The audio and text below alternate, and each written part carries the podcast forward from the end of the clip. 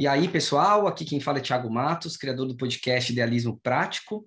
No episódio de hoje vamos falar pela terceira vez sobre a consulta pública número 41 da Conitec, que traz recomendações para o uso de limiares de custo-efetividade no SUS. Hoje o convidado é Cláudio Cordovil, que é jornalista especializado em ciência e saúde.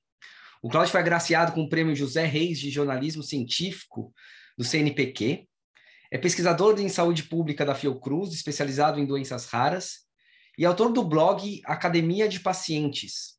Eu vou deixar o link aqui no, no, na descrição do podcast, onde, aliás, ele publicou dois artigos muito, muito, muito interessantes que trazem justamente uma reflexão sobre essa consulta pública da Conitec e está tendo aí bastante repercussão. Acho que esse, esse, foi até um dos motivos pelo, pelos quais eu queria, eu quis falar com ele, porque ele trouxe aí também grandes insights, perspectivas diferentes.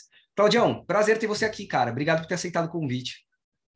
Obrigado a você pelo convite. Estamos aí à disposição no que pudermos aí ajudar a esclarecer esse tema tão complexo, né? Com certeza, cara.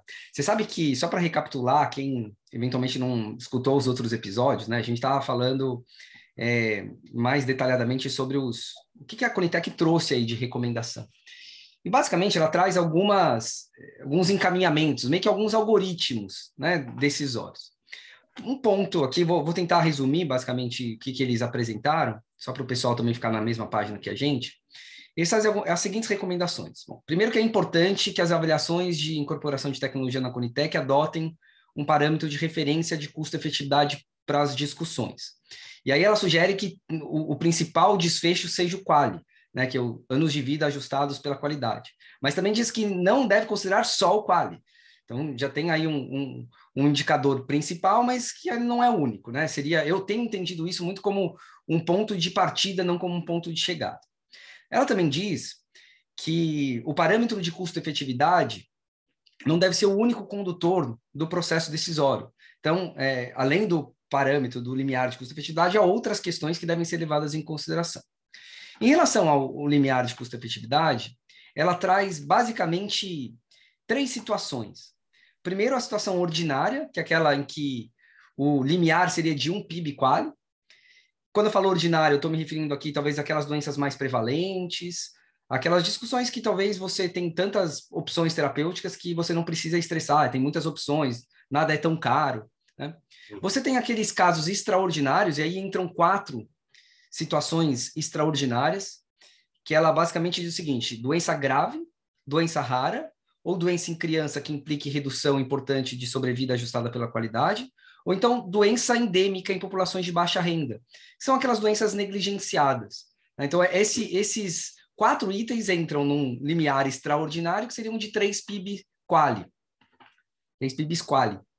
E há uma situação mega, ultra, hiper extraordinária, que seriam as tecnologias avançadas ou doenças ultra raras, cujo critério limiar ainda de tão complexo, eles falaram assim, olha, não temos ainda como definir isso aqui, vai ficar mais para frente, mas a gente vai considerar que esses casos exigem uma situação completamente diferente daquelas outras duas, né? Do um PIB ou dos três PIBs. Acho que eles pelo menos trazem essa. É, sabem que tem que lidar de forma diferente para essas situações.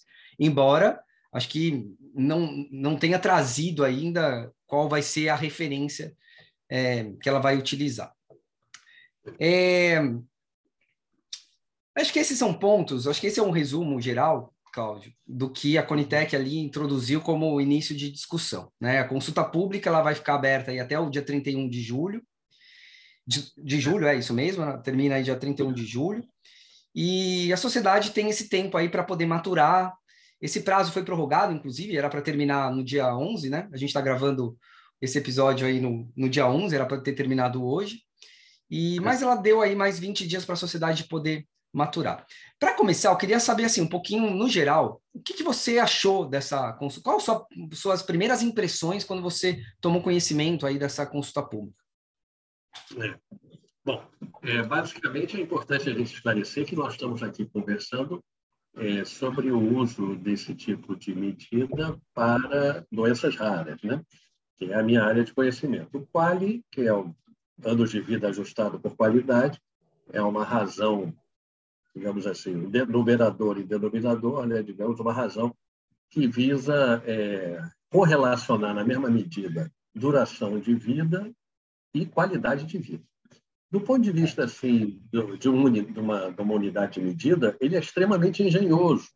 O quali é um, uma, uma, assim, é uma, é uma unidade de medida bastante envolveu bastante engenhosidade na sua concepção.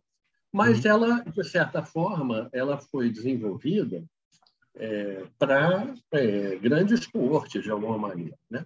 Para, ela, ela, ela não é problemática quando você avalia medicamentos para doenças prevalentes, digamos assim. Uma hipertensão, um diabetes, é, tudo indica que o quali é, é, funcione muito bem. Acho que o problema e a dificuldade começa quando você tenta aplicar esse tipo de métrica que visa é, estabelecer um padrão de eficiência econômica né, do gasto em saúde, seja dos planos de saúde ou da, da do SUS, né, é, para é, doenças raras. Né?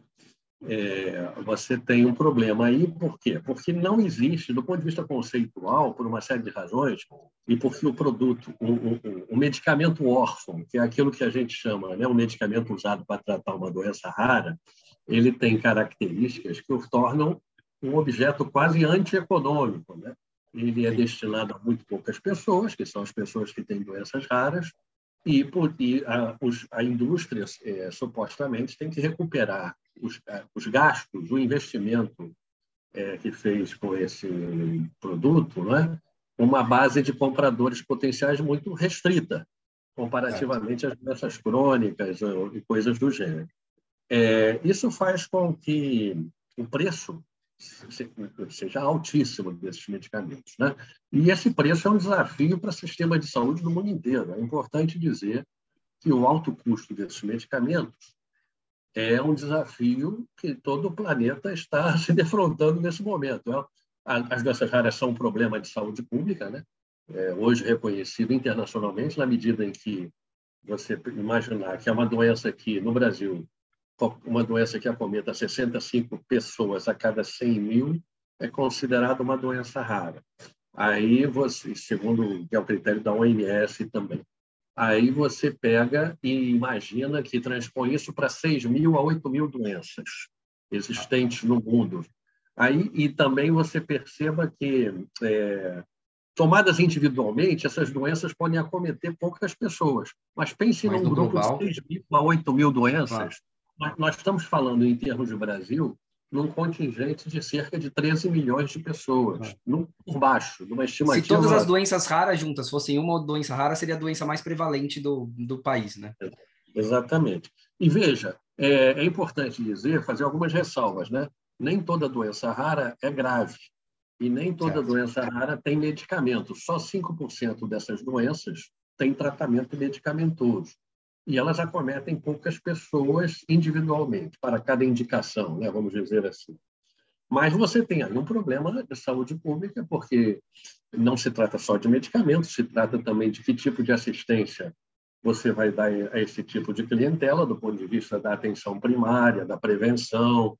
Fala-se muito hoje do teste do pezinho ampliado, que é uma maneira de prevenir a doença e evitar o custo lá na ponta, quando essa pessoa crescer e começar a demandar por exemplo, medicamentos de alto custo, né? Ah, é, é, então, de certa forma, você tem esse desafio no mundo inteiro. Agora, o que eu gostaria de, de re, re, re, repisar, né, ressaltar, é essa noção de que é, é interessante ter um índice de custo-efetividade, um padrão. Um, é um assunto controvertido. Não há uma resposta simples para se devemos ter ou não um limiar de custo-efetividade o que eu estou imaginando pelo relatório da Conitec e pela consulta é que ele será explicitado, né? esse limiar de custo-efetividade ah. será explícito, será de 1 a 3, de 1 a 3 PIBs, dependendo da situação é, envolvida. É, você tem vantagens, né? De ter, você tem parâmetros claros, então a regra do jogo fica relativamente definida. Olha, deixa, deixa, deixa só, deixa só te rapidamente, porque tem um trecho, isso que você está falando, teve um trecho do seu artigo que eu gostei muito que você fala assim: todas as sociedades definem limites para os cuidados em saúde de um modo ou de outro, de forma explícita ou implícita, justa ou injusta. Eu acho que isso chama muito atenção, porque é, existindo o limiar de forma é, muito transparente, definida de forma objetiva, ou não, a tomada de decisão, de alguma forma, usa o limiar, ainda que seja da subjetividade da cabeça das pessoas, o que não necessariamente torna isso justo. Né? Então, inevitavelmente, algum tipo de reflexão os tomadores de decisão utilizam, assim, algum tipo, esse, algum limiar se transforma em algum algoritmo dentro da cabeça dos tomadores de decisão. Mas não necessariamente isso é explícito e não necessariamente isso é justo. Né? É, é, me chamou bastante atenção essa sua, essa sua é. abordagem, né? Porque eu acho que e, e, assim é claro, você também traz que nenhuma sociedade chegou a um consenso sobre esse ponto, porque de fato é uma decisão difícil, principalmente se você quiser tomar essa ter esse critério como um ponto de chegada. É mais fácil quando você tem como um ponto de partida, mas como um ponto de chegada, é basicamente dizer quanto vale uma vida, né? Como um ponto de chegada. Né? Desenvolve mais esse tema, que eu acho que esse é um ponto é, importante é, do que você trouxe. É, uma coisa que o leigo, a pessoa assim, do senso comum não percebe, né? É que nenhum país do mundo consegue entregar tudo em saúde para todo mundo, né? Até porque tem um fenômeno conhecido na economia da saúde, que quanto mais eu ofereço em termos de saúde, mais demanda vai acontecer. Então, é o cachorro correndo atrás do rabo nesse sentido. Quanto mais, ainda que eu conseguisse suprir as necessidades em termos de recursos de saúde do momento, novas demandas surgiriam, porque eu estou oferecendo todas aquelas. E as pessoas iriam procurar demandar mais os serviços. Então, é, é uma questão que precisa ficar clara para qualquer cidadão é que não vai ter para todo mundo. E o que nós temos que deliberar é se a medida que está sendo adotada para entregar é justa. Né? E o que é medida justa? Por exemplo, o Quali ele tem um, um do ponto de vista é, técnico, do ponto de vista das doenças raras, não existe nenhum medicamento custo-efetivo, ou praticamente é muito difícil você encontrar um medicamento custo-efetivo. Desde 2007, o Michael Drummond, que é um dos pais da economia da saúde, afirmou isso num artigo categoricamente. Se você usar o critério de custo-efetividade para entregar medicamento para doenças raras, na prática você não vai entregar nenhum medicamento. É, é, curioso que em 2014, antes de eu entrar na Fiocruz, a gente fez um evento internacional aí em São Paulo, o Fórum Internacional sobre Acesso a Medicamentos Órfãos, no qual Denizar Viana, é, é, depois virou que transformou-se em secretário de Ciência e Tecnologia e Estudos Estratégicos, né? Na gestão do Mandetta, ele lá falou isso com todas as letras. Se a gente usar esse critério como critério de incorporação, na prática nós não vamos incorporar nada ao SUS. Então aí já começa o problema do quali. Quando você elege o quali como um desfecho fundamental, é, um indicador fundamental, como está aí na principal, proposta, né, inclusive. Principal, principal, inclusive, exatamente. Você cria um problema, porque como não existe nenhum medicamento que em tese seja custo efetivo ou se existir são muito poucos no campo das doenças raras, você vai criar um problema de iniquidade, no sentido de que é, você vai contemplar de forma igual um grupo de pessoas diferenciadas, e com isso você Sim. vai deixar desguarnecidos os direitos de assistência farmacêutica dessa população minoritária, que no caso aqui são as pessoas com doenças raras. Né? Então, você tem de cara esse problema. Quando você elege como um desfecho, como a medida principal, a custo-efetividade, você já está alijando do debate, ou já está tirando da, da, da, possibilidade de contemplar com justiça esse grupo populacional, né? que são 13 milhões, 13 milhões no total, mas assim que demandam medicamentos, naturalmente não são esses todos, porque, como eu te disse, só 5% dessas doenças acredita-se que tenha tratamento medicamentoso. Uma outra questão é que, às vezes, as pessoas falam muito em transparência, que é bacana que exista um parâmetro, um limiar definido explicitamente, ou que define uma certa regra do jogo, e isso faria que a, com que a transparência, que é algo que é sempre recomendado em políticas públicas, é, acontecesse. Né? Mas aí eu devo alertar vocês que a transparência nem sempre é positiva. Não é? Eu, eu, há circunstâncias em que a transparência é, pode ser usada para favorecer determinados grupos. É? Por exemplo, já há estudos mostrando em que, aliás, são poucos países que adotam o limiar de custo-efetividade. Tá? É importante deixar essa, esse claro. É, o NICE é um dos pioneiros e, e, deve ter sido o que serviu de modelo para a Conitec. É, o que acontece é que, por exemplo, quando você tem um limiar, vamos falar aqui do PIB, né? Hoje, esse limiar que está sendo proposto pela Conitec daria algo em torno de 40 mil reais para um PIB e 120 mil e alguma coisa para três PIBs. É, é, ora, se, se, o, se é, há, já há relatos na literatura de que a indústria farmacêutica é, tende a precificar estrategicamente os seus produtos, quando acontece isso, muito próximos do limiar de custo-efetividade, criando aí uma, digamos assim, uma inflação, uma infla, tá. inflacionando um pouco o preço daquele medicamento. O que você está tá querendo dizer é que, assim, eventualmente, você Isso. tendo uma régua ali, Ainda Isso. que a indústria pudesse precificar um valor menor, ela tende a ir naquele limite Exatamente. da régua. Então Exatamente. a gente talvez perderia nesse aspecto. Perderia Agora, só, só uma. Objetivo, perderia essa finalidade suposta dessa metodologia ou dessa proposta, que é o racionamento ou a, o bom uso dos recursos em saúde. Porque aí você teria um comportamento, digamos assim, especulativo de alguns laboratórios que, que fariam o que a gente chama de precificação estratégica. Ah. Eu coloco o preço lá pertinho do sarrafo que foi definido, do limiar, e, e, e, esse preço não expressaria o valor, entendi. não expressaria, expressaria o valor real daquele medicamento. Perfeito. Agora, o Cláudio, é, assim, só, só porque eu queria explorar um pouco mais esse, esse tema, e porque esse, para mim, é muito caro. Eu tenho uma tendência de sempre buscar realmente é, transparência, e eu, mas eu também quero ver o, o, os pontos cegos do meu raciocínio, porque de fato pode ser que tenham situações em que é, não sei, eu, eu, ainda, claro que eu preciso me convencer assim que a transparência em alguns momentos não podem realmente trazer efeitos colaterais piores do que as vantagens que ela, que ela traz, né? Por isso que eu queria até estressar um pouco mais esse tema, porque eu fico pensando o seguinte: é, se a gente for olhar uma série histórica, principalmente para doenças raras, aqueles casos que entrariam, por exemplo, nos três PIBs, doenças graves, doenças raras, via de regra, né, pelo menos que eu analisei aqui da série histórica, via de regra, o preço praticado no mercado dá, assim, acima dos três PIBs, né? É, você tem que forçar, você tem que negociar muito para chegar abaixo dos três PIBs. Então, se a gente fosse considerar, pelo menos para esse grupo de patologias, eu, eu não sei se assim esse receio que me parece muito válido, se ele de fato na prática se aplicaria. Agora, ainda que se, se aplicasse, eu fico pensando se a ocasião da gente discutir isso, ou, ou a esfera para a gente discutir essa questão, não seria na, no momento da precificação, nas políticas de precificação.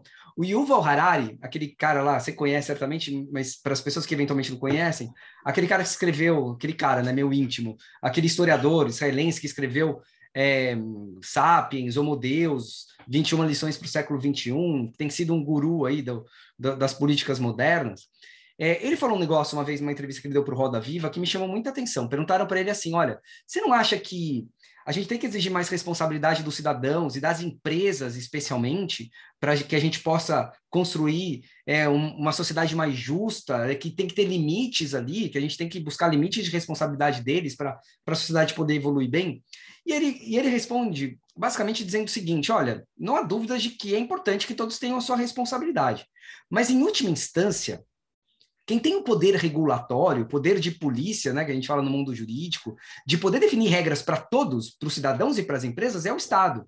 Então, é, o Estado, em última instância, é quem pode definir, por exemplo, as regras de precificação para que nesse cenário, por exemplo, da hora de se precificar, já possa trazer um impacto é, positivo para todos os outros processos que dependem daquele, como, por exemplo, o processo de avaliação de tecnologia.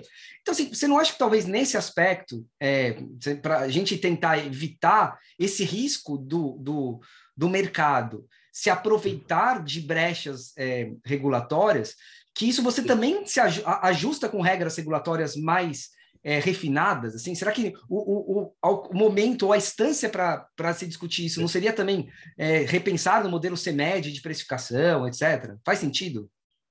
Olha, eu não saberia dizer a você se faz sentido mudar o modelo CEMED, mas é de fato o que, que acontece? É uma peculiaridade do medicamento órfão, que é esse que trata a doença rara, que quando ele é submetido a registro nas agências regulatórias, a base de evidências da sua eficácia é muito pequena, Pequeno. porque você consegue recrutar muitos poucos voluntários para testes clínicos.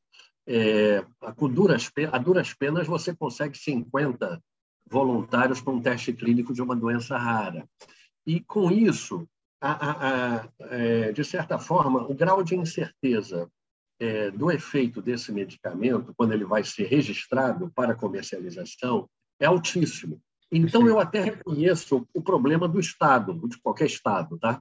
O Estado está, na prática, passando um cheque em branco, de certa forma. A aflição do Estado é como é que eu vou pagar essa fortuna por um medicamento que eu não tenho certeza de que a longo prazo vai preservar esse efeito, ou que o efeito propalado pela indústria na sua propaganda comigo é o que vai corresponder à realidade na vida dos pacientes.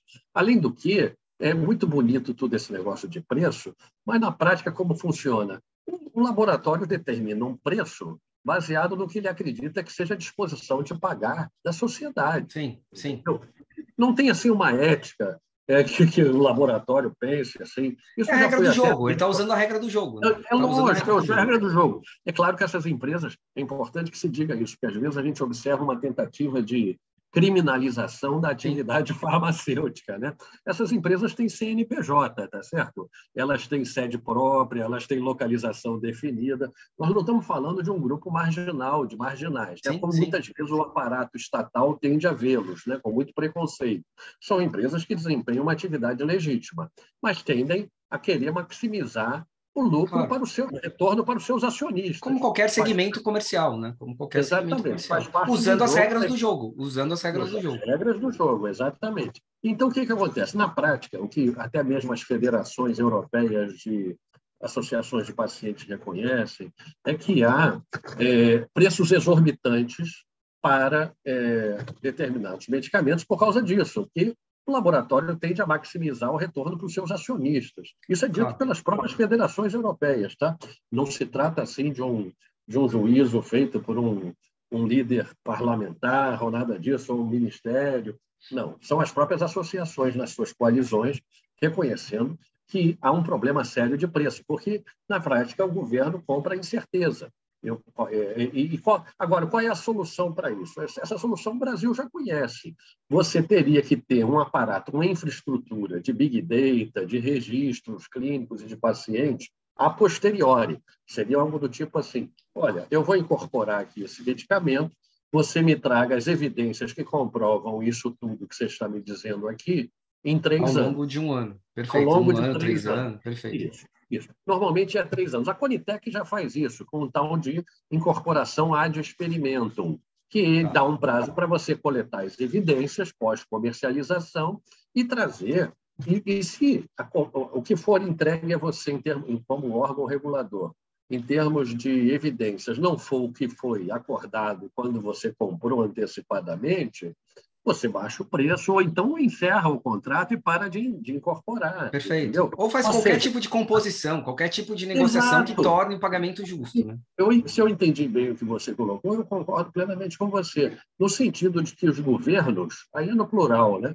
os governos estão com a faca e o queijo na mão para estabelecer como querem comprar. Sim, Eles têm um sim. poder de compra violento, ele, é, você e eles têm o poder de definir, acho que esse é o ponto que você está trazendo, assim, eles têm o poder Ué, de definir a regra do jogo. Se a regra do jogo está muito favorável a um lado, eles têm como adaptar a regra do jogo para ficar mais justa, né? Exatamente. E nós não temos um presidente que diz que tem a caneta na mão? Então, o governo, qualquer governo tem a caneta na mão. O que a gente percebe é que essa infraestrutura logística que precisaria ser criada para se certificar de, de, com, através de mecanismos de correção de preço ao longo do tempo, não foi criada pelo governo. Né? Você teve uma tentativa, que foi com o Spin Rasa, né, que você acompanhou, que era no Cinercena, que tentou se fazer um acordo de compartilhamento de risco, que nesse ponto é perfeito, do ponto de vista de solucionar o problema Sim. que eu estou te colocando, do alto grau de incerteza, é, no mundo inteiro é uma prática corriqueira hoje, com suas dificuldades e desafios, os acordos de compartilhamento de risco, que é assim, eu vou, você vai juntar as evidências até certo um período de tempo e vai me entregar e, dependendo dos resultados que essas evidências me trouxerem enquanto agente do Estado ou do aparelho estatal, eu vou definir, você vai ter que baixar o seu preço ou eu vou ter que romper o contrato com você, sim, dependendo sim. Do, dos achados que você me traga. Isso é muito mais sensato né, do que o que é feito hoje, no qual o governo é obrigado a, a passar um cheque em branco para um medicamento que tem um registro de comercialização com uma base evidenciária muito pequena, porque os testes clínicos recrutaram poucas pessoas, então você não tem uma evidência tão robusta da, da, sua, da sua efetividade, né? que é quando a eficácia em aplicação no mundo real. Né? Então, é de fato a situação dos governos, digamos assim, não é simples, mas há soluções, é isso que eu quero dizer. Já são aplicadas no mundo inteiro, os acordos de compartilhamento de risco é, e outras que a gente pode falar depois.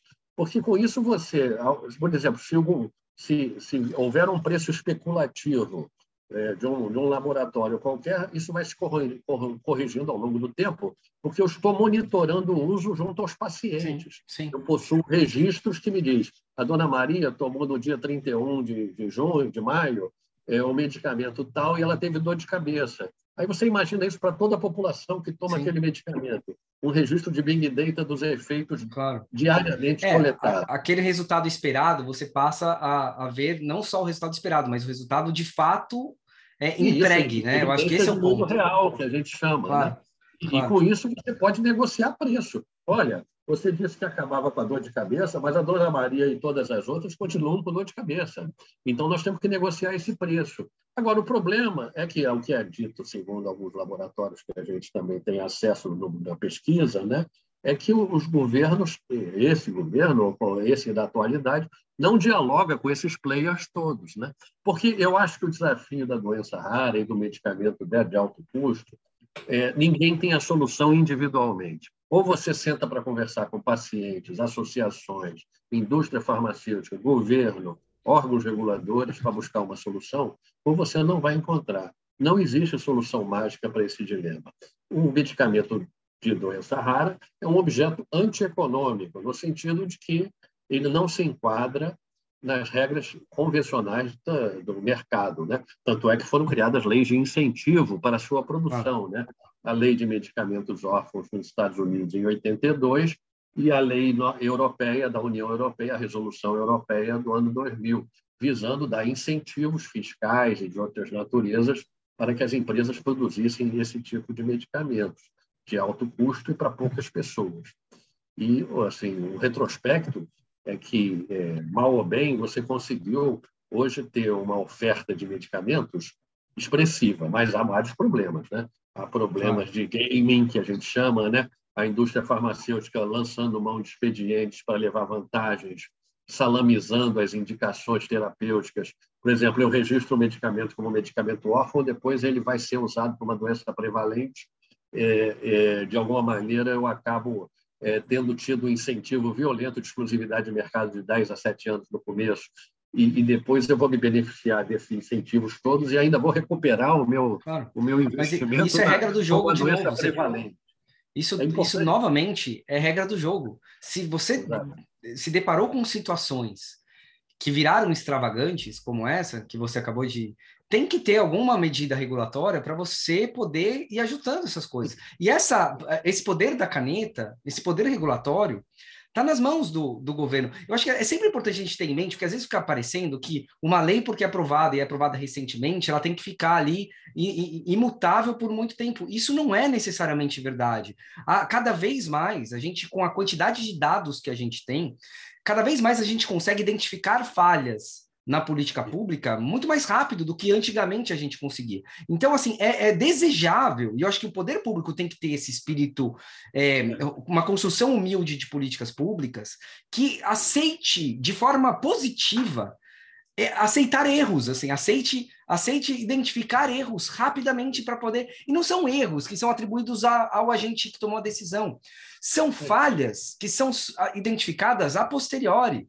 E tá tudo bem. O, pro, o problema não é errar, o problema não é identificar que há necessidade de melhorar. O problema é identificar que há necessidade de melhorar e não fazer nada. Acho que esse é o grande problema né, das políticas públicas que acabam ficando ali engessadas por muito tempo. Exatamente. Você não tem no Brasil uma tradição de avaliação de políticas públicas a posteriori. Né? E com isso você vai gerando esses quadros de estagnação que vão gerando, inclusive, a judicialização. Eu tenho para mim que a judicialização desse tipo de medicamentos tem a ver com disfunções da política pública Sim. não foram corrigidas no, no é um termômetro, dizer, né? É um indicador de, de falha, né? Exatamente. É um indicador de falha. É como se a, se a judicialização poderia ser entendida como um termômetro, né? De, uhum. da, do acerto ou erro de determinadas políticas públicas na área da assistência farmacêutica, né? Mas prefere-se demonizar o paciente que vai buscar o seu direito e, e muito, é claro que o juiz Quer dizer, a grande maioria do juízo não embarca nessa, né? mas há um grupo minoritário que tenta impingir uma, uma noção de demonização do paciente. O curioso dessas pessoas que falam que isso tudo é um absurdo, que o preço do medicamento é estratosférico, que é mesmo, elas, elas são incapazes de oferecer uma solução para o paciente. Eu, na minha experiência de vários anos estudando esse assunto, eu vejo essas pessoas que reclamam, e normalmente são assim, pessoas da área de economia da saúde, que tem um trânsito muito grande junto ao governo, elas reclamam do absurdo que é o financiamento desse tipo de medicamentos pelo, pelo Estado, né? digamos assim, a compra. Né? É, mas elas são incapazes de propor uma solução alternativa. Né? Você não vê elas propondo o que fazer para salvar a vida daquela pessoa. Bom, é claro que esses medicamentos não, não têm a pretensão, vamos também deixar claro, né? não é a pretensão da cura, né? Eles visam melhorar a qualidade de vida sim, dessas pessoas. É. Agora, a questão do preço se equaciona se eu tenho um monitoramento da comercialização e dos efe... acompanho os efeitos em, em, em, condições de mundo real ao longo de um tempo. E aí eu posso sim, negociar. Para negociar, eu tenho que chamar para conversar. Se eu não chamo para conversar, eu não negocio. Né? E, e, outro, e outro aspecto né, também, acho que, que envolve isso, é a gente tem pouca noção do quanto que a gente tem de fato para gastar. Acho que um orçamento global, para eu saber, é, porque um limiar sozinho, ele é uma, uma informação não, assim meio ah, é capenga, é não serve para nada, né? Isso, isso que você está falando é muito importante. É, você veja, do ponto de vista do, da proposta, né, no mundo inteiro, por que, alguns países propõem um limiar? Porque eles querem uma tal, é, buscando a eficiência alocativa onde eu vou colocar o meu dinheiro de forma a obter o maior retorno possível é, em termos de qualidade de vida, de saúde para aquela pessoa. Né?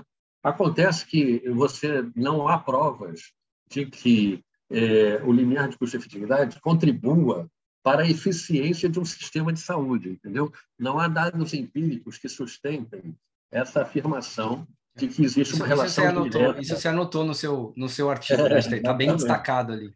É, exatamente não há nenhum, nenhum, nenhum registro empírico de um país que teve a eficiência do seu sistema de saúde melhorada porque adotou um limiar de custo-efetividade, entendeu?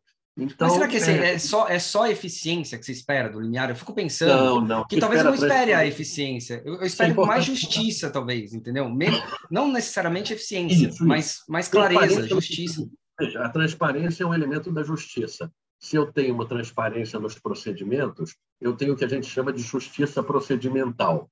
Veja, tem um dado curioso nesse campo que é o seguinte: quando você tem essa divisão de opiniões que você colocou no começo sobre o que seja a melhor maneira de distribuir recursos de saúde, você só tem um elemento que poderia. Bom, se eu não tenho consenso sobre como distribuir, então tenhamos consenso sobre como desenvolver os processos. Uhum, e aí uhum. você tem justiça no, nos processos, a Conitec tendo procedimentos de determinada maneira que sejam transparentes, etc., etc., isso configuraria uma noção de justiça procedimental. Porque Sim. a justiça do outro lado da distribuição você nunca vai conseguir ter. É o cachorro correndo atrás do rabo, cada um vai ter uma opinião, você tem um contexto de pluralismo moral na sociedade, uns são a favor do aborto, outros são contra, e cada vez mais, Sim. né? A polarização está é. para todo mundo. É uma questão ver. sociológica, né? É uma questão Exatamente. antropológica, sociológica. Exatamente. Isso. E outra coisa que você toca muito bem, que é bom que você me lembrou, tem uma dimensão antropológica no definir um limiar de custo-efetividade. Quando eu defino um limiar, explícito principalmente, eu estou dizendo para a sociedade que eu estou colocando nas vidas um preço. Aí você vai ver muitos economistas da saúde dizendo: não, isso é um absurdo. Ninguém quer colocar preço na vida de ninguém. Isso é maluquice. Não, não é maluquice, não. Isso é antropológico. de um ponto de vista é, formal, você tem um tabu que é da sacralidade da vida. É, e esse é um tabu dos mais consistentes, né? não matarás é, e tudo mais. Quer dizer, você tem uma, uma cultura judaico-cristã fortíssima em outras sociedades primitivas da, da, sacralidade da vida. Né? Quando você coloca um preço numa coisa que é sagrada, você vai começar a gerar é, indignação moral. É isso que é, que é uma dimensão que, por exemplo, aparece na mídia de vez em quando. Pipoca na mídia, olha, nós estamos indignados porque não recebemos o medicamento que salvaria a vida dos nossos pacientes da doença X, Y, Z. Ou, isso são comoções morais que são geradas desse confronto entre um preço e um bem que é sagrado, que é a vida. Né? Então, sim, sim. Os, governos, os governos teriam que ponderar se é conveniente explicitar um limiar de custo-efetividade, porque ao explicitá-lo, eu estou colocando uma etiqueta de preço nas vidas. E, inevitavelmente, vão surgir movimentos sociais, como já existem no Brasil, inclusive, com muita, com muita legitimidade e correção, dizendo: olha, a minha vida não tem preço. Agora, independente da vida não ter preço, é aquilo que eu falei, é, não vai ter para todo mundo. E por isso que nós temos que sempre pensar em critérios justos Agora, para a entrega né, desses medicamentos, que normalmente significam a diferença entre a vida e a morte. É importante dizer que muitos desses medicamentos para doenças raras são únicos. Então, ele atende a uma necessidade médica não atendida do passado e que ele é o único que resolve, de alguma maneira, melhora a qualidade de vida, dá um benefício incremental. Tem algum benefício. Algum benefício, mas há um custo elevado. Mas a solução do custo elevado a gente já discutiu, é monitoramento pós-comercialização. E, e eu, eu também fico pensando, Cláudio, queria um pouco da sua opinião, né? Acho que depois de conversar com tanta gente, assim, cara, que entende muito do assunto, agora com você também, que, cara, dá uma perspectiva completamente diferente e um colorido diferente nessa discussão. É, eu acho que a, a, essa, essa questão antropológica, ela, ela tem sido relativizada como se fosse de, né, como se fosse uma questão a ser trabalhada à exaustão pelo poder público, como se fosse uma coisa muito mais filosófica do que prática, e eu não acho, eu acho que ela é prática. Eu acho que gente... né? é, eu acho que eu acho que assim, ela é prática, ela tem que ser encarada de frente, assim. E eu, eu assim, eu, eu coisa um que determina pontos... a nossa humanidade antropológica, é uma coisa ah, Exato. Toda a sociedade tenho... valoriza a vida como uma coisa sagrada. E você não coloca preço numa coisa sagrada. Claro. Agora, eu não estou querendo dizer com isso que você não tenha que ter racionalidade no gasto. Sim, sem dúvida. Uma, uma sem coisa dúvida. é diferente da outra se você vai botar, você pode ter, você tem várias maneiras de ter racionalidade no gasto. Uma delas é colocar a etiqueta de preço, mas tem outras, né? É, é, e, e tem coisas que a gente não é pensou, né? É, outras que não pensamos, não é? Por exemplo, é, a, o combate à corrupção sobraria dinheiro, né, para investir em medicamentos de saúde, né? Quer dizer, é, outras coisas que a gente tem visto, né, outras maneiras exorbitantes de gastar dinheiro público não precisa dizer, está no noticiário. É, mas você tocou num ponto que, de, de fato, é, porque como nós estamos, a, é, não a Conitec, mas essas agências de ATS, elas têm, e aí entramos num ponto importante da, do documento da, da consulta pública, elas tendem a menosprezar aspectos sociais e éticos da, das discussões que se que travam, né? Porque são órgãos que supostamente são técnicos, né? Eles têm um negócio chamado discricionariedade técnica, legalmente, inclusive, né? São órgãos que têm discricionariedade técnica. Então, eles tendem a colocar a técnica num pedestal e desqualificar valores sociais, éticos sim, e humanos que, que, são do dia a dia das pessoas. Eles sim. podem falar o que quiser, mas as pessoas vivem respiram a noção de que vida não se compra, que vida não se vende, que você não pode cobrar pelo sangue doado, que você não pode vender órgão. É? Você tem aí uma série de, de valores que constituem a sociedade. Essa, aí voltamos ao ponto lá, no, na consulta pública, nos seis itens que estão sob consulta. Sim, nós vamos adotar como fundamental o quali, mas vamos discutir também, os, sem, sem deixar de lado os valores sociais. Isso aí, se não for bem documentado, numa diretriz metodológica, se perde, como é que eu vou dar os valores sociais? É, As palavras o vento leva. As palavras. O, o, o, poeta Ezra Pound falava que o papel aceita tudo, né? Eu posso escrever qualquer coisa no papel. Então, era necessário que houvesse imediatamente a, a definição de documentos com diretrizes metodológicas de valores sociais, como tem Perfeito. no NICE. Já que o NICE é tão a meca, né, que inspira muito da Conitec, poderia ter um documento formal que as pessoas pudessem é, eu queria, eu queria te provocar nisso, eu queria te provocar no bom sentido nisso, porque você mesmo traz a preocupação de que o quali não seria, por exemplo, a melhor métrica, ou não bastaria o quali para... Ele é discriminatório. É, tá? pra, exato. Eu, eu queria saber, na sua opinião, né, se o quali não deveria ser o, o, o desfecho principal, ou, enfim, se ele hum. deveria ser, se outros já deveriam ser estabelecidos logo de cara, se você pudesse reescrever, como que você definiria então, né? E aí eu, eu tô partindo, Cláudio, eu acho que, assim, uma coisa que eu até queria ver antes, se você concorda comigo, porque eu acho que o ponto que eu tenho, tenho refletido, que é o meu ponto de é meu princípio nessa discussão, acho que é um pressuposto que eu estou trabalhando nessa discussão, é que o limiar não pode ser um ponto de chegada. Se a gente estabelecer o limiar como ponto de chegada, a gente está dando preço à vida e a gente vai tomar decisões de deixar pessoas de fora. E eu não acho que a gente precisa viver uma vida binária em que vai deixar um de fora e não vai deixar outro de fora. A gente pode explorar e estressar para muito além do que a gente tem de conhecimento produzido hoje, para a gente não deixar ninguém de fora. E quando eu falo ninguém de fora, significa é, se alguém é, é, dar ao paciente certo a tecnologia certa, na hora certa, na dose certa. E para isso, obviamente, que algumas pessoas vão ganhar, outras vão perder, pessoas, assim, digo, interesses vão ganhar, outros vão perder, mas a gente vai precisar equilibrar.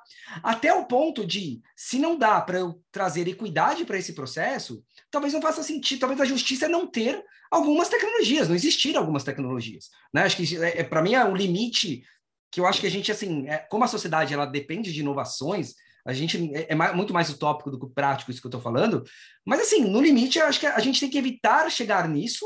Mas se for o caso, a gente tem que chegar nisso, de não garantir para ninguém determinadas tecnologias. Acho que é aí que a sociedade vai conseguir criar, é, estressar no limite é, todos os atores para a gente buscar soluções que ainda estão completamente fora do nosso raciocínio. O fato da gente não ter pensado na solução ainda não significa que a solução não exista, significa só que a gente não pensou na solução ainda. Então, assim, minha, minha premissa é: não vou abandonar ninguém. O governo vai ter que chorar junto com as pessoas, mas vai ter que achar uma solução. Todos os atores vão ter que chorar junto com quem está passando por aquilo para a gente buscar uma solução. Agora, feito essa premissa, que eu queria saber se você concorda comigo, é, dita essa premissa, e eu gostaria de saber se você concorda comigo, eu queria saber, partindo disso aí, como que a gente dá um pontapé inicial para ter algum critério, seja um quali diferenciado ou outro critério, que seja um ponto de partida para doenças raras?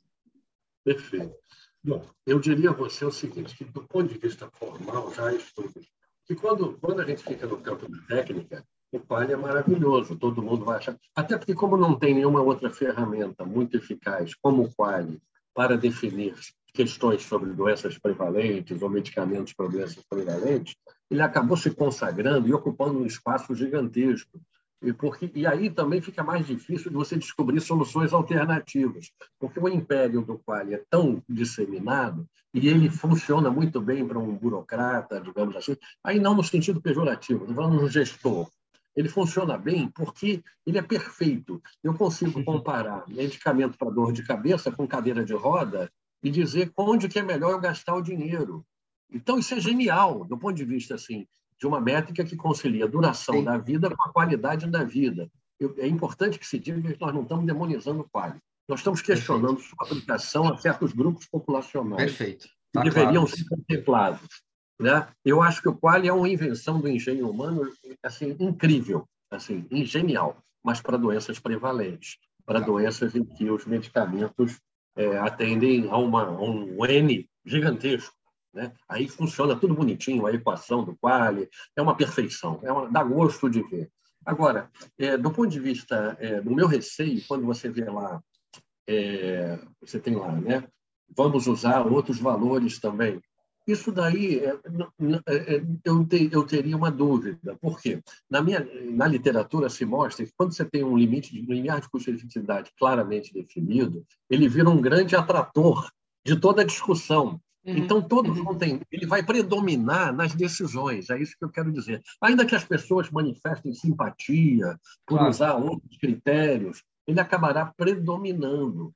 E esse é o nosso receio, é o fetiche do limiar. Quando você instaura um limiar, todo mundo só olha para ele. os gestores, porque ele é uma ferramenta, ele resolve o seu problema em tese. Né? Algoritmiza, algoritmiza a decisão. Ele algoritmiza a sua vida. Você pode. Agora, Sim. se você falar isso para um economista da saúde, ele fala: não, isso é um absurdo, Cláudio, que você está falando. Nós todos sabemos que modelos econômicos são sujeitos a falhas, são simplificações da realidade. Eles vão dizer isso sim, mas não obstante, eles vão privilegiar a ferramenta. Porque Até um viés de confirmação, técnica. é um viés de confirmação. Não, é, é lógico que nós estamos dentro de uma cultura técnica, a discricionalidade claro. técnica está sendo aplicada. Então, e veja, hoje, hoje você tem, você mesmo foi um grande defensor né, da transmissão é, das reuniões, das plenárias da Politec. Você observa uma reunião plenária, eles falam disso tudo, falam que a pessoa precisa ter isso, precisa ter aquilo, mas você vê que o que predomina é impacto orçamentário e custo-efetividade, tá certo? Ou custo-utilidade, dependendo do nome que você queira dar. Né? Agora, existem alternativas que seriam menos discriminatórias para grupos minoritários, como as pessoas com doenças raras? Acho Existe. que esse é o ponto, hein? Esse é o é. ponto. Acho que esse é a grande esse é o bizu, contribuição é o sua. É, esse é o bizu. Existe, existe. Mas o, qual é a complexidade? Eles não estão tão desenvolvidos e tão consagrados quanto o Quali. Se houvesse vontade política de se debruçar sobre esses métodos, talvez eles alcancem. Nenhum deles vai substituir o Quali, tá? na sua perfeição, o Quali é soberano, mas ele tem um problema de equidade. O Quali tem um problema da equidade, que é o que a gente está discutindo aqui. Ele não atende a todo mundo. Grupos minoritários, em termos de quantidade de pessoas acometidas por uma doença, tendem a ser desfavorecidos. Pessoas com deficiência também, por uma série de razões que eu não sei se cabe aqui colocar, se temos tempo para isso. Mas você tem, é, ele discrimina velhos, ele é etarista, porque ele tende a valorizar pessoas que possam viver bastante, enquanto o seu modelo da métrica, entendeu? Ao mesmo tempo, eles tendem a valorizar. Esse, esse é o Quali ou esse é o, o Dali? Esse é o Quali. Tá falando? O, o Quali, tá. o Quali. O Quali também discrimina pessoas com deficiência. Se você pegar duas pessoas é, e, e, der um medicamento para uma pessoa sem deficiência, com é, perspectiva de aumentar a duração da vida dessa pessoa por um ano, e se você der outro medicamento para outra pessoa com para uma pessoa com deficiência, com a mesma perspectiva de aumentar a vida dela por um ano, a, a valorização matemática do quadro, você vai chegar a uma conta que você vai privilegiar a vida da pessoa sem deficiência. Então, nós temos um problema de justiça aí. Porque quando você fizer a conta, a vida de uma pessoa. Mas como ajustar isso? Como, como fazer, como dar esse desconto para ajustar tem, isso? Por exemplo, você tem uma, uma metodologia chamada anos de vida ganhos de igual valor que parte do seguinte princípio, que um ano de vida de uma pessoa sem deficiência equivale a um ano de vida de pessoa com deficiência. Então, poderia Qualquer usar esse, esse outro parâmetro. Isso, seria usar suplementarmente, é como se fosse um suplemento Sim, ao qual você vai acrescentando, você vai aumentando o algoritmo, né? refinando Isso, você aumenta para fazer justiça, ao, porque Perfeito. se você deixar como está, o qual vai depreciar a qualidade de vida. O qual parte do princípio que a qualidade de vida de uma pessoa com deficiência é inferior à qualidade de vida de uma pessoa sem deficiência. O que é um, e isso não se corresponde à realidade, sabe sim, por quê? Sim, Quando você faz uma enquete com pessoas com deficiência, o elas têm a mesma qualidade, qualidade melhora. Delas é superior ao, ao se eu perguntar a você, Tiago, Tiago, como deve ser para um maratonista deficiente visual? Aí você vai, deve ser uma tristeza, né? Aí você vai entrevistar um deficiente visual, uma pessoa com deficiência visual. Ela vai dizer: não, a minha vida é maravilhosa, eu tenho a minha bengala eletrônica PXP, eu tenho meu cão guia, eu tenho uma casa. Se adapta e, e evolui, né? Exatamente. O que, o que para umas sociedades é deficiência, para outras é eficiência. Claro. A questão da deficiência é uma questão política. Se você não dá acessibilidade e mobilidade a pessoas com deficiência, elas deixarão de ser eficientes. Entendeu? Agora, isso aqui é interessante, que pouca gente sabe. O Quali, quando é feito, ele é baseado, ele é feito a partir de um questionário da população geral, que inclui, na sua maioria, pessoas sem deficiência. E aí, você pergunta à pessoa como é viver com deficiência visual. A pessoa normal. É lógico que ela vai dizer.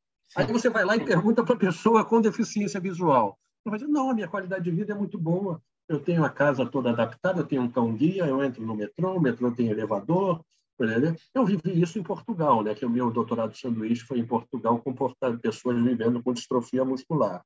Eles uhum. diziam: minha vida é maravilhosa. Eu cheguei a entrevistar em Portugal o cara que era tido como a pessoa com deficiente mais bem sucedida de Portugal. Aí eu acompanhei um dia da vida dela.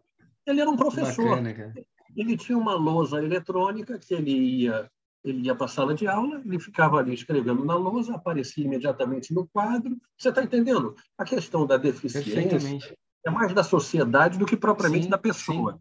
Elas tendem a se ver com um retrato de si muito mais enaltecedor do que a sociedade as vê. Então, por isso que o Quali... E o Quali não calcula isso, né? E o Quali... Quali Agora, calcula. deixa eu ver se eu entendi, assim, o seu raciocínio, né?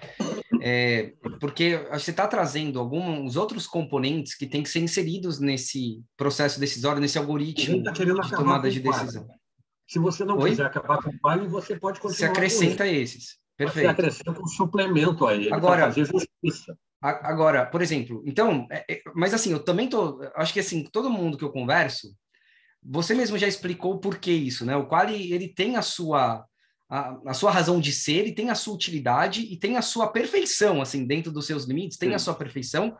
Por isso é muito difícil, eu acho que todo mundo concorda, até você, que o quali não pode ser desprezado nesse processo. Eu acho que a sua maior preocupação, a sua maior preocupação é que ele seja é que ele seja totalizado, assim, né? Que ele seja totalizado. Você não quer que ele seja ele totalizado. Seja e talvez para todos os casos. Perfeito. E talvez se a gente não tiver, acho que essa, pelo menos pareceu para mim, deixa eu só ver se eu entendi bem. Essa talvez seja a sua principal preocupação é se a gente não deixar mais claros os outros algoritmos que precisam ser somados ao quali, a tendência é que a gente use o quali e deixe meio que para debaixo do tapete, porque é mais difícil mesmo. A gente não vai é, se dar ao trabalho né, de usar os outros. Então, assim, não é desprezar o quali, não é esse, não é essa a sua ideia, mas não. já assim não correr o risco do de, desse da, gente, se a gente não definir mais objetivamente quais vão ser os outros algoritmos a serem somados com o quali e em que momentos que eles vão ser somados, da gente poder meio que relativizar, esquecer, ignorar a necessidade de incluir. Faz, é, é tá certo o meu raciocínio dentro do que você falou?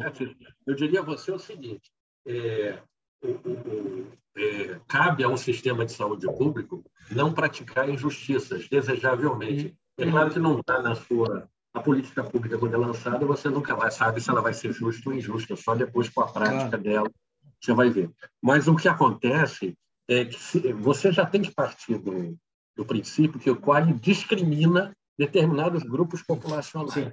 Pessoas idosas, pessoas com doenças crônicas e pessoas com deficiência. E como é que eu vou minimizar a injustiça embarcada Perfeito. nesse algoritmo para essas pessoas? Aí tem um método, que é o anos de vida ganhos de igual valor, que é desenvolvido pelo Pearson, norte-americano, porque ele reconheceu que havia uma dimensão discriminatória no quali, mas ele também reconheceu que o quali é imprescindível. Então, ele foi genial. Ele disse, olha, nós não vamos acabar com o quali. Nós vamos criar uma medida suplementar que vise contemplar, e é claro que essa medida ainda está sendo estudada, desenvolvida, como eu te disse, o qual é tão gigantesco e monopolístico que ninguém está pensando em outras coisas. Ele virou assim a, solução para tudo, tanto é que virou até solução para doença rara. Né? Agora, tem um outro método que eu gostaria de destacar. Não, só me responde aí... uma coisa, antes, antes de você entrar nesse outro método, eu estou até tempo, aqui. É, anos de. Você falou, esse outro método é anos de vida de igual valor, é isso? Não tem certo, não? Anos de vida ganho, que é igual. Ganho. É, você tem anos eu entendi, eu só, eu só não entendi, eu só não nem é. fixei o nome. Não, é porque o vale é anos de vida ajustados pela qualidade, né? Esse Perfeito. é anos de vida ganhos de igual valor. o que está por trás dessa definição? Os anos de vida ganhos por uma pessoa com deficiência tem o Perfeito. mesmo valor dos anos de vida ganhos para uma pessoa sem deficiência. Com Perfeito. isso, você corrige um dos problemas técnicos do quali standard, Perfeito. digamos assim. Né? Agora, o outro método que a gente pode falar é a análise de decisão multicritério, que foi um tempo aqui cogitada no Brasil e que depois, é, até a Conitec mesmo fez alguns vídeos sobre a análise de decisão multicritério, mas, de fato, ele, ele foi descartado como alternativa no Brasil.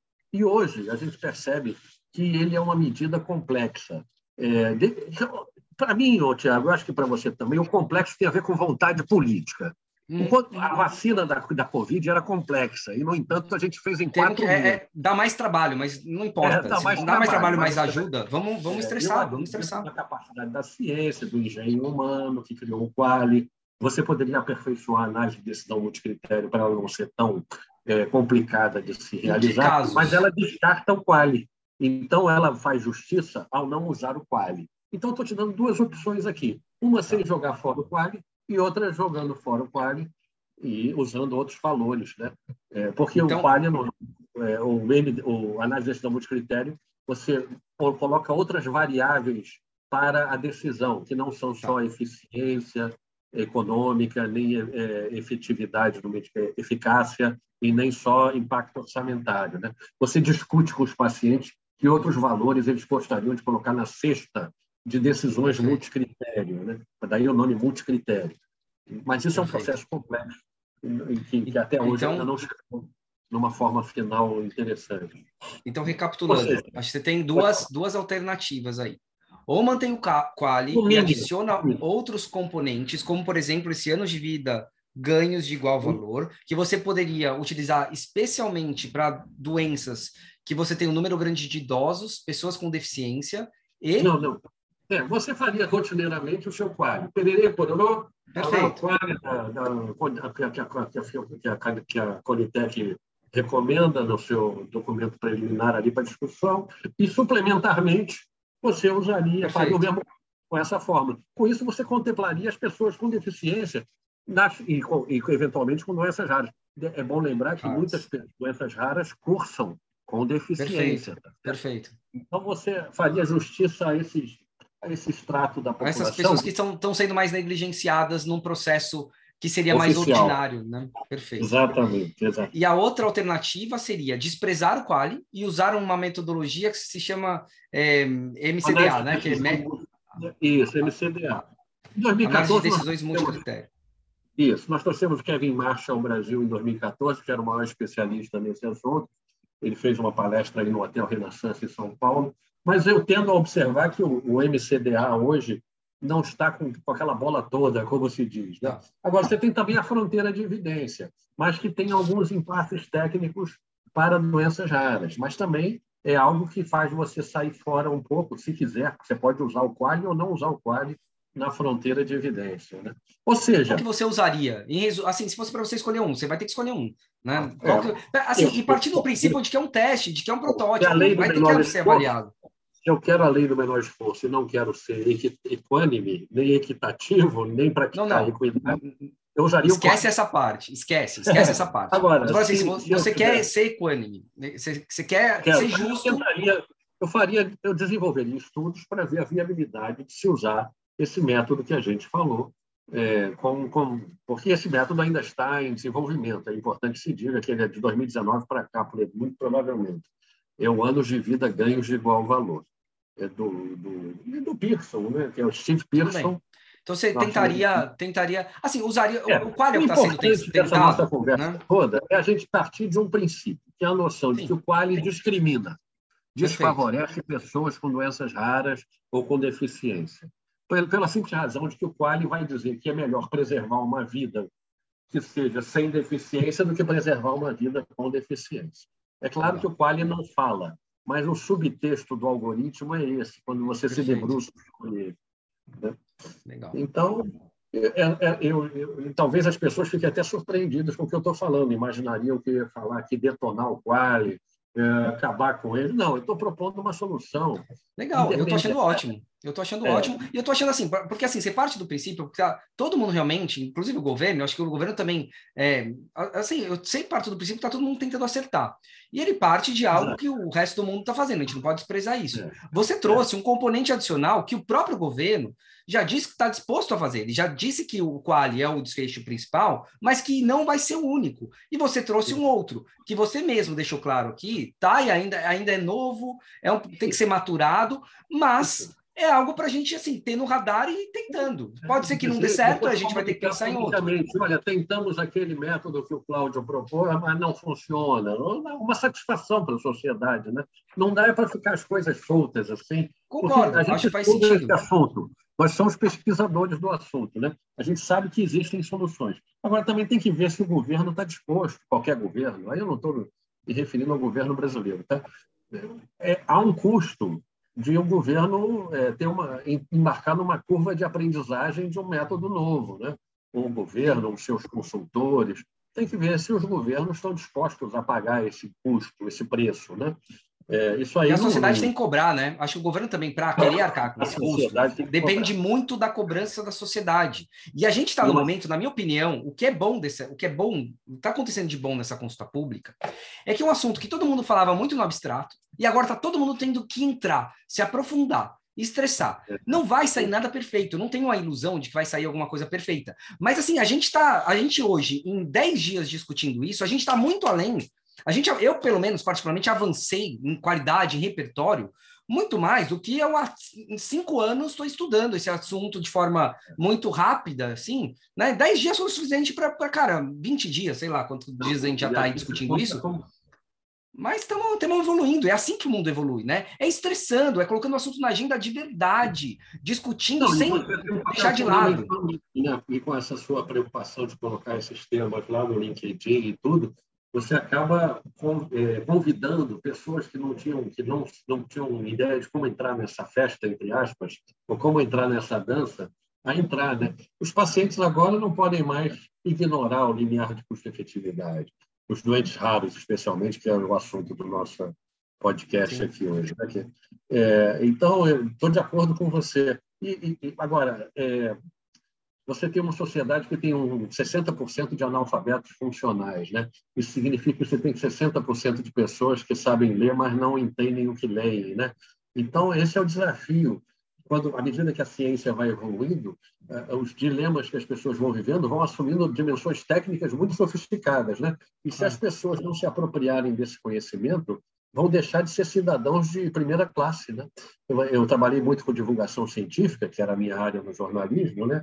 Essa coisa de transformar conhecimento complexo em linguagem simples, é uma tarefa muito nobre, né? mas pouca gente se dedica, pouco cientista se dedica a falar isso que eu falei aqui é, ah. para você. Né? É, mas é uma tarefa social da maior importância. E cada vez mais a cidadania está ligada a um conceito de cultura científica. Né? Claro. Ou você se apropria desses conhecimentos, ou você vai ser deixado para trás. Né? Agora, é, é, é meio é, é, complexo isso, né? Porque eu fico pensando, eu, eu, não sei se eu tenho muito essa ilusão da maioria da, do homem médio, né? Da pessoa média, se empoderar desse tipo de conhecimento. Acho que isso não vai acontecer. E assim, eu, eu, fico, eu parto do princípio assim, o que, que essa pessoa quer? Essa pessoa quer justiça. É isso que essa pessoa quer. ela quer e assim, ela dizer, quer justiça, ela não quer que dê preço para vida tá chovendo hambúrguer também. Elas querem que caia de mão beijada também, né? A verdade é essa. Eu não sei. Se, cara, eu, eu, fico pensando, eu, eu, acho que a pessoa quer mais é ser tratada com justiça. Eu acho que na essência, ah, é, é, uma opinião muito pessoal, assim, mas é, ela, ela, o que ela quer é que é saber, até a certeza de que ninguém vai desistir da vida dela. Ninguém vai desistir de dar a ela aquilo que pode ajudá-la. E se a, se a, é. gente partir dessa premissa de que é, toda essa discussão de limiar é um ponto de partida, não ponto de chegada, e a gente, em situações que estão mais difíceis, a gente estressar mais para que o ponto de chegada seja muito mais refinado do que uma análise simples do quali, né? É, Eu acho que é isso que a sociedade quer, ela quer ter segurança que os órgãos, que a regra do jogo é uma regra que não vai esquecer e abandoná-la. Eu acho que é isso que a população quer. Eu acho que ela não precisa ir muito além é, de saber as questões técnicas, ela precisa confiar, precisa, precisa existir um sistema que ela confie. Ela né? precisa né? ter um Estado que perceba ela como passível de justiça, né? Sim, assim, tem que perfeito. ter um Estado que diga, olha, essas pessoas aqui, por esse método, estão sendo depreciadas, como é que a gente faz para trazê-las para o método, sem abrir mão do método que queremos, mas como agregar essas pessoas que já de saída já são injustiçadas pelo método, né? É, é por aí. Para isso tem que ter vontade política também, curva de Total. aprendizagem e gente como você e eu que falem isso para o público aí, os malucos que fiquem é, insistindo nessas temáticas. E estamos aprendendo, né, cara? Eu acho que assim, você me trouxe aqui muitos elementos. Eu estou construindo a minha o meu algoritmo aqui para participar da consulta pública. Eu já tenho alguns Sim. aqui, por exemplo, que eu já trago para vocês. Eu acho que, por exemplo, você me trouxe um ponto muito importante, que são esses critérios adicionais, que a Conitec deixou de fato muito aberto. Eu acho que esse que você sugeriu pode ser uma opção a ser ponderado, pelo menos uma resposta da Conitec eu gostaria de ter, tipo um contraponto sobre isso que você propôs, e se não achar que seja o mais adequado, já deixar mais claro quais serão os outros critérios para poder tentar equilibrar, principalmente essa população mais negligenciada, idosos, deficientes é, raros. Outro, outro ponto que eu acho que seria é, interessante é a gente já começar a. Que isso me parece uma coisa inevitável, cara. A gente trabalhar com uma agência de inteligência de ATS e não ficar tendo dois órgãos diferentes fazendo a mesma coisa e repetindo o trabalho e dando decisões diferentes e confundindo todo mundo. Eu acho que a gente tem que juntar e acelerar isso. Nelas, né? Se eu, pudesse, eu acho. Eu acho que se tem uma agência como essa que você está propondo, mas que a sociedade possa participar de forma legítima, é, informada do que está acontecendo ali, e sabendo onde é que a porca torce o rabo, como se diz, na, no seu direito à saúde, ou lá o que seja. É, é enfim, é complexo, mas não é impossível. Temos que é, estressar, temos que estressar, não tem é, jeito. Eu diria estressar e cobrar né, das autoridades. Sim. Cobrar isso, quer dizer, assim, olha aí, e outros métodos, por que vocês não estão usando? Outra coisa, essa coisa que nós falamos aí de, como é que se diz? É, de outros valores que vão ser contemplados. Né? Documentar, eu quero saber quais são os valores e onde é que vai, eu vou poder ver quais são e como é que vocês vão proceder com relação a eles. É isso, diretrizes metodológicas. A Conitec faz várias. Por que, que não faz diretrizes metodológicas para valores sociais embarcados Sim. nessas tomadas de decisão? Concordo. Né? Que valores sociais? É, é. Chama outros ministérios. Não... Chama a Previdência, é, chama o Ministério da Educação, chama o Ministério da, do, do Esporte. Chama, chama a academia, chama a academia para conversar, chama bioeticistas para conversar, chama pesquisadores em saúde pública. Está aí, ó, você tem um parque acadêmico intelectual monumental no Brasil. Né? Perfeito. Ó, o terceiro ponto que eu tendo a também contribuir ali, embora não seja exatamente objeto dessa consulta pública, eu acho que é a Conitec que tem que dar o pontapé para isso, é o alinhamento sobre critério relacionado a critérios de qualidade da evidência, porque hoje há uma discrepância muito grande entre o que os metodologistas consideram uma evidência é, aproveitável e, ah, e é diferentemente do que a comunidade médica considera. Aí você tem um desalinhamento tão grande entre a comunidade médica, ou seja, os prescritores e os órgãos decisores, que isso não vai dar certo. E aí a gente não consegue sequer evoluir para a discussão de limiar. Porque se eu, eu, desprezo, né? e tem um estudo no próprio documento que a Conitec colocou em consulta pública, eles falam ali que se eles fizeram uma, eles fizeram uma análise do histórico das, da, das recomendações da Conitec, e a grande maioria não foi por não não evoluir para uma discussão de, de limiar, não atender algum tipo de limiar, uma questão econômica. Foi pela baixa qualidade da evidência. Então, assim, se eu não estou conseguindo evoluir para isso, eu não vou entrar na discussão é. do limiar. Então, acho que esse é um outro ponto que precisa estar mais claro, mais alinhado. Né? Eles, eles deram acesso a você à, evidência que eles disseram que é de baixa qualidade? Ou só eles é que estão dizendo que é de baixa eles qualidade? Citam, eles citam, acho que é naquele documento de. Agora, aquele não documento há base. Eles citam. Por exemplo, cada caso é um caso, Tiago, porque se for para doença rara, não há evidência de alta qualidade. Eu sempre posso usar esse ardil Olha, claro, mas você, mas você pode não considerar existe. que não vai ter é. mesmo, e aí você pode usar Exatamente, é isso, é isso. Por isso que tem que estar documentado. Esse é o Diretriz ponto. metodológica. Se eu não tiver uma evidência maravilhosa para doença rara ou ultra rara, que aí o caso é pior ainda, que é uma, é uma doença que comete uma pessoa a cada 50 mil, que critérios eu vou reconhecer como válidos? Perfeito. No papel, isso tem que estar claro. Bicheiro, bicheiro aqui no Rio fala, vale escrito. Entendeu? Palavra o vento leva. Entendeu? Concordo. A maneira Esse é um fazer... ponto importante. Você pega o NICE e a Conitec, assim, a quantidade de papel e de documento eletrônico que o NICE disponibiliza sobre todos os seus processos é um negócio impressionante. Assim, você tem tudo documentado, o que, que vai acontecer num, num painel de cidadãos, quando chamarmos o cidadão para deliberar aqui conosco, que tipo de depoimento vamos querer dele, que tipo de valores vamos levar em consideração. É tudo documentado e não uma coisa assim sem consistência, né? Que a cada sessão de consulta ou de plenária é um critério diferente. Pode mudar. Né? Sim. É, exatamente. Faz sentido, faz todo sentido. É, consistência que a gente chama, né? Nas decisões. É, se você não documenta os procedimentos de forma muito rigorosa e detalhista, você não tem consistência na tomada de decisão. Aí uma plenária vai ser diferente da outra com um medicamento muito que tinha as evidências muito parecidas etc. eu acho que esse ajuste vai trazer muita, muito mais credibilidade para o processo. Eu acho que a partir do momento que eles envolverem as sociedades médicas nessa construção, a ideia, acho que o estado da arte é que as diretrizes das sociedades médicas estejam muito alinhadas, pelo menos em termos de que evidências considerar, né, com as, com, com as diretrizes da, da, dos órgãos regulatórios. Isso.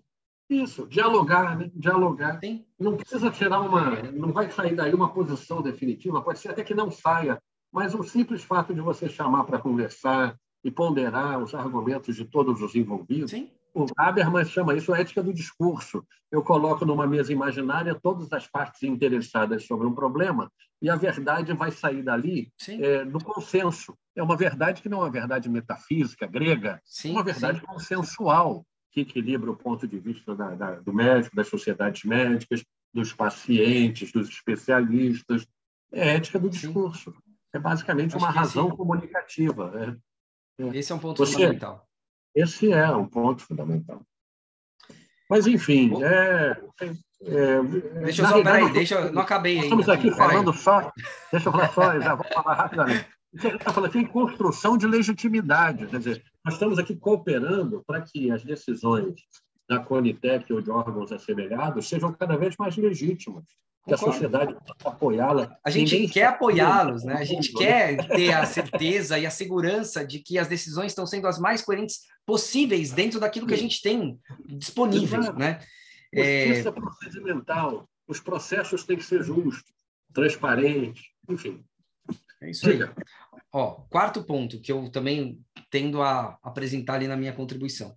O orçamento global. Eu acho que assim, a gente precisa discutir orçamento global de novo, nunca para ser um ponto de chegada, né? Mas um ponto de partida. Porque se eu precisar de mais recurso, eu preciso também pensar em estressar isso aí para onde que eu vou buscar mais recurso? Em tese, eu posso aumentar imposto, eu posso buscar fundos específicos, eu posso um monte de coisa, coisas até que a gente não pensou hoje. Então, assim, eu, eu, mas eu acho que a gente precisa ter referência, a gente não pode ficar é, apostando em, em coisas que a gente não sabe, né? Você tem que ter uma mesa sobre subfinanciamento da saúde. Né?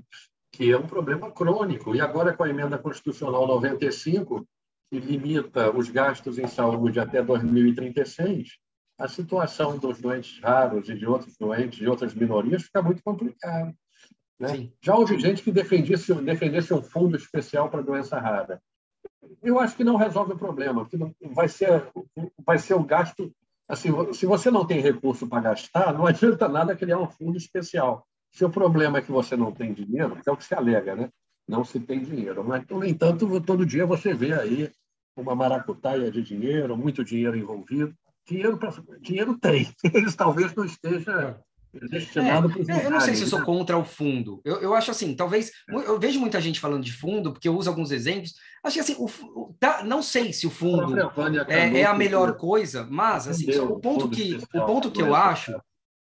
É, o ponto que eu acho, Cláudio, é que é, o fundo não necessariamente, a ferramenta não necessariamente é boa ou ruim. O uso da ferramenta é que pode ser boa ou ruim. Dependendo da forma como você usa a ferramenta, pode ser ruim. Mas eu Sim. acho assim, tudo tem que estar na mesa, com possibilidades para a gente poder avaliar, estressar, se for o caso, mudar a forma como aquilo é utilizado. Então, assim, eu acho que a gente só não pode desistir porque a, a é. discussão é difícil. Acho, acho, que esse é o ponto, né? É. é. O, o, sexto aspecto, que eu também pretendo, né, aliás, o quinto, tem o sete aqui. O quinto é eu senti falta de um de uma série histórica, assim, por exemplo, do, dos limiares que a Conitec usou até hoje, eles citam lá que a maioria foi de um PIB, mas eu peguei alguns exemplos, e eu tenho certeza que você tem os seus exemplos também, eu tenho, peguei dois oncológicos, que estão bem acima de três PIBs e foram incorporados. Então, assim, não, não é. assim, aquela, aquele discurso que tá, assim, não bateu para mim, assim, pelo menos. Então, é. senti mais falta da série histórica para a gente poder avaliar se a proposta de um três né, que são as duas é, mais objetivas ali, mostra... estão alinhadas. É, a literatura mostra que esses valores são absolutamente arbitrários. Tá? Não existem estudos empíricos mostrando que o mais adequado para o país A seria um PIB, que não sei, tantos PIBs ou quantos. Eu, a, a, a, até onde eu pude pesquisar, é, você tem um negócio chamado silêncio do lambda, que é uma brincadeira com o silêncio dos inocentes, né? The Silence of the Lambs o silêncio do lambda, lambda é um indicador de custo, de limiar de custo-efetividade, né? É a letra grega que simboliza limiar de custo-efetividade. Você, você, o silêncio do lambda é exatamente isso, a, a inexistência de evidências empíricas que sustentem esses valores que são colocados aí para uhum. discussão uhum. no mundo inteiro. Temos que lembrar que poucos países adotam o limiar de custo-efetividade. Isso é um ponto também que a gente deveria... Se a gente tivesse que concluir alguma coisa, é, digamos assim, que tem vantagens e desvantagens de adotar o limiar. Mas eu até falo isso no, post de hoje no blog, né? Diante de um quadro de alta incerteza, que é isso, né? Como é que eu vou decidir num contexto de alta incerteza em que a aposta é alta demais? A gente usaria o que é, foi usado com a questão de meio ambiente e saúde há, há muitos anos atrás, desde a década de 90, que é o princípio da precaução, que é assim, se eu é, se eu tenho alta incerteza na tomada de decisão sobre aquilo vale a pena ou não, Aí eu fui lá na literatura sobre limiar de custo-efetividade e cheguei à conclusão de que não há um, uma unanimidade, digamos assim. Né? Uhum. Então, e se a aposta é alta demais? Porque depende, porque comportamentos oportunistas, como a gente descreveu, né? a gente falou de alguns. Então, é, nós teríamos que ter a possibilidade de fazer uma moratória nessa discussão, digamos assim, adiar um pouco. Ah, eu, eu não faria, eu sou contra isso. Sabe por quê? Tá eu, eu, eu acho que a partir. Eu, eu acho que isso, assim, faz sentido se a gente estivesse discutindo um limiar como ponto de chegada. Aí eu acho que assim, tudo bem, não tá, a gente está dando valor à vida. Mas se a gente está partindo do ponto de partida, eu acho que alguma coisa tem. Até porque, acho que pegando até o ponto que você trouxe no seu artigo, todas as sociedades definem, né? Vou até ler aqui de novo o trecho, definem limites de modo, de um modo ou de outro, de forma explícita ou explícita, justa ou injusta. Assim, na cabeça deles tem limiar. O fato de não ter limiar explícito não significa que não há limiar. Há limiar, né? limiar na cabeça, é, é. E eu, não sei, eu, eu, eu acho que é mais ou menos nessa linha, cara. É.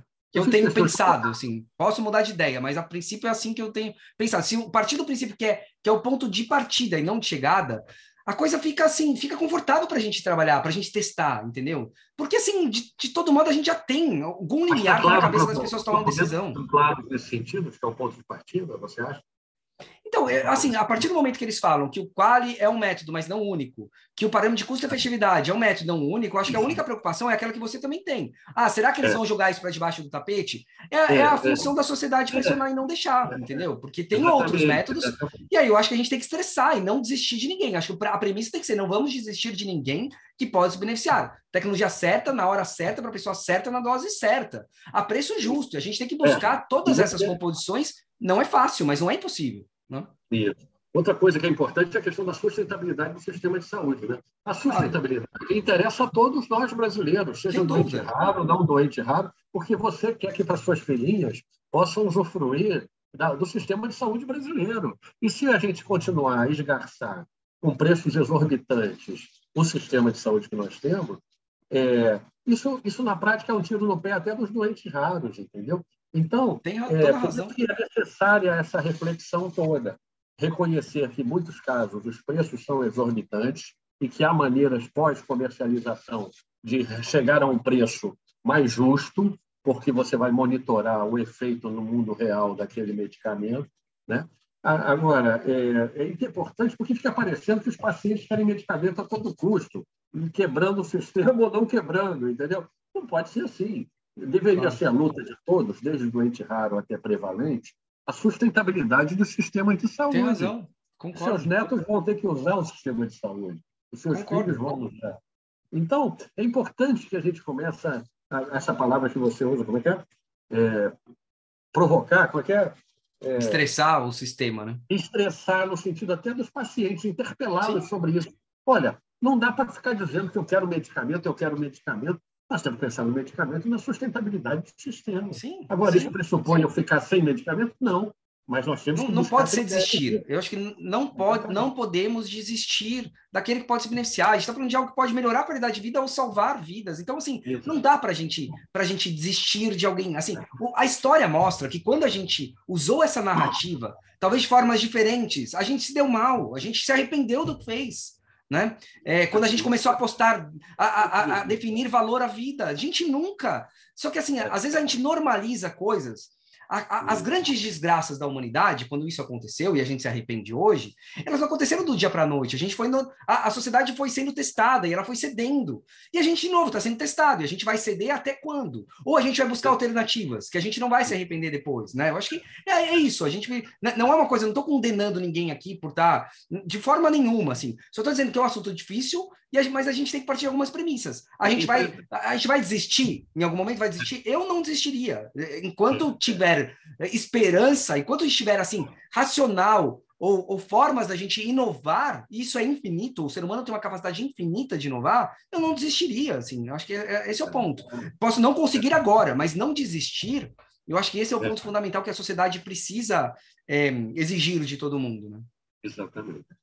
E, e veja, o, é, o, direito à saúde está colocado para todas as pessoas, né? E da maneira como está sendo desenhado, sendo desenhado, estão sendo desenhados esses debates, você propõe que esses medicamentos são caríssimos e não propõe uma solução alternativa para uma grande contingente populacional que vai ficar de fora. É, agora, se você criar critérios mais justos, você alcança essas pessoas também. Né? Então, por isso que a sustentabilidade do sistema deveria ser uma bandeira também dos pacientes. Concordo. Não basta dizer assim, acho. eu quero porque eu quero. Não dá para dizer, eu quero o medicamento porque eu quero. Eu quero, mas eu também não quero que o sistema quebre. E o que, que, eu posso? E como é que eu faço para não quebrar? Essas coisas todas que a gente conversou Sim. aqui. Sim. Né? E, e chamar, dividir, dividir, responsabilidades, né? Muitas vezes Isso. você vai chamar detentor de registro, vai, vai tentar buscar. Com muita gente. Ninguém tem Exato. solução para esse problema sozinho. É verdade. E, e, e, aquilo no limite. E aquele limite que eu mencionei para você, que eu acho que assim, ele é utópico, a gente não tem que é, esperar alcançar esse limite, mas assim, se a gente partir do princípio que se a gente não conseguir achar uma solução justa e equânime, a gente vai ter que desistir, ninguém vai ter acesso. Se a gente tiver isso na cabeça, a gente vai se estressar aí sim, além do que a gente conhece hoje, para achar uma alternativa. A gente vai achar uma alternativa. Eu acredito que a gente vai achar uma alternativa. Mas eu não posso achar que só porque eu tenho capacidade né? Ou eu consegui que o outro não. Todo mundo que pode se beneficiar. E de novo, a preço justo, preço justo. Achei que esse é o, é o ponto. Preço justo e possível. Não é só um preço justo, é um preço justo e possível, né? O qual, o qual pretendia ser uma, uma métrica para o preço justo.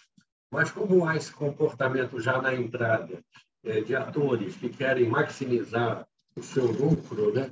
Ele acaba, é, é ele, ele, a intenção do qual é boa, mas ele acaba não contemplando é, esses pacientes que demandam medicamentos de alto custo, que é um custo que muitas vezes é. tem uma dimensão especulativa, é inflacion, inflacionada, né? vamos chamar assim. Tudo está conectado, né? Tudo está conectado, né? O preço está é. conectado com o processo de incorporação, que está conectado é, com o acesso, está conectado com o sistema, com o orçamento global. Em medicamento órfão, só vou conseguir verificar se o preço é justo ou não a posteriori, na fase de comercialização do medicamento, e não quando ele chega no CEMED para ser registrado o preço, entendeu? Mas cadê as nossas ferramentas para ficar monitorando? É, não temos a logística de Big Data para ficar os registros de pacientes que vão. É, a gente vai ter que usar o que a gente tem para começo de conversa é. e ir melhorando o nosso, nosso modo de. É. Agora, só para finalizar. Problematizar já é um grande avanço, né, Tiago? Sem o fato dúvida. de você estar aqui problematizando já é a tentativa da busca de uma solução. Né? Não, e a gente está aqui com muito mais dúvidas né, e, e, angústias do que respostas, mas faz parte da, da, da solução. Né? a gente vai chegar assim, com esse tipo de, de conversa. Você sabe que, para quem está escutando a gente aqui. Você está mentindo. Você sabe, sabe que eu vou te dedurar. Para quem está escutando a gente aqui, o Cláudio achava que a gente ia terminar isso aqui, sei lá, em 30 minutos, achou que ia, uma hora não era muito tempo. A gente já passou em muito de uma hora, então é uma delícia esse papo. Eu queria só para fechar aqui, Cláudio, tem só dois pontos que eu vou falar já na sequência aqui, e aí eu queria, assim, que você desse um, também um recado final aí para o pessoal. É, que eh, os dois outros pontos que eu pretendo me manifestar é tem um, um, dispositivo que diz assim: a, a, critério do julgamento da Conitec, ela vai utilizar três PIBs para aqueles casos lá, doença grave, doença rara, é, doença em criança e doença endêmica, negligenciada. Eu acho assim, não tem que ser critério, eu já cria logo os itens e ponto, não tem que ser a critério do julgamento. Define logo é, o algoritmo e ponto final. Né? Abre é, uma brecha para não fazer nada daquilo. Acho, acho, que já tem ali o algoritmo, não precisa de mais critério. É. E por último, eu acho assim, falta uma, uma coisa né, no processo de avaliação de tecnologia que está totalmente conectado com isso que a gente está falando, que é um espaço dentro do processo atual de negociação de preços. Hoje é a consulta pública tem sido o espaço tradicionalmente usado para alguém ali fazer propor, proponente propor um valor menor. Ali, aquilo ali assim tudo bem, está sendo o espaço utilizado, é sempre bom a gente buscar redução de preços, mas tem que criar um, um, um momento específico para isso, até para a consulta pública poder ter muito mais utilidade do que só isso. A grande maioria da, das mudanças na consulta pública é por causa da negociação de preço nesse momento.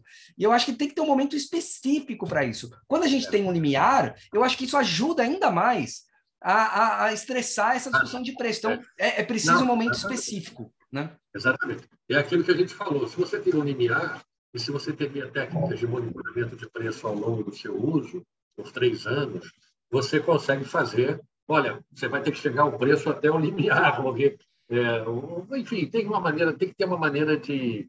Eu não sei se a minha dúvida é se esse limiar vai fazer justiça a todos. Você falou que não, né? Não, não vai fazer justiça aos medicamentos órfãos. Isso vai ser um problema. Porque o problema de botar um sarrafo assim é que, tudo que for acima do sarrafo você não incorpora. É, mas, de novo, eu acho que é o sarrafo de partida, não de chegada. Acho que a gente tem que sempre pensar nisso. Eu não sei se eu estou certo, se todo mundo pensando como eu, se os decisores vão pensar assim. Mas, assim, é. eu aceito, como cidadão, eu aceito uma discussão como essa, partindo dessa premissa, de que é um sarrafo de partida, não de chegada. O de chegada a gente tem que estressar e não desistir de ninguém. Acho que é um sarrafo de partida e a gente não pode desistir de ninguém. Tendo essas duas premissas como norte, eu acho que a gente vai conseguir evoluir. Meu amigo, eu adorei trocar essa ideia com você, foi um baita prazer. Olha, só você sabe quantas vezes eu, quanto eu estou te chamando aqui para fazer parte dessa conversa, desse podcast, até muito antes dessa discussão do, do limiar. Espero te ver aqui de novo. Fala uma coisa, como é que a galera te acha aí nos mundos sociais, no metaverso, no TikTok? Onde você está ah, presente aí, cara? Não, academia de pacientes.com.br, né? Arroba, arroba Academia de Pacientes é o Instagram, né? e tem um outro projeto meu sobre a Agenda 2030 e doenças raras, que chama-se, o site é doençasraras2030.com.br. Show. Enfim, é isso aí. Vou colocar agradeço na descrição. a oportunidade, agradeço. Foi uma maravilhosa essa conversa. Não sei se as pessoas vão ter paciência, mas foi muito esclarecedora para nós dois e talvez para as pessoas também. Vamos aguardar aí. o, pior, o pior é que a gente fala rápido, eu não sei nem se as pessoas vão conseguir colocar em velocidade 2, que é o que eu faço normalmente. Mas, cara, agradeço muito você, Claudião, agradeço você também que ficou aqui até agora. Não deixe de seguir o canal, até o próximo episódio e tchau.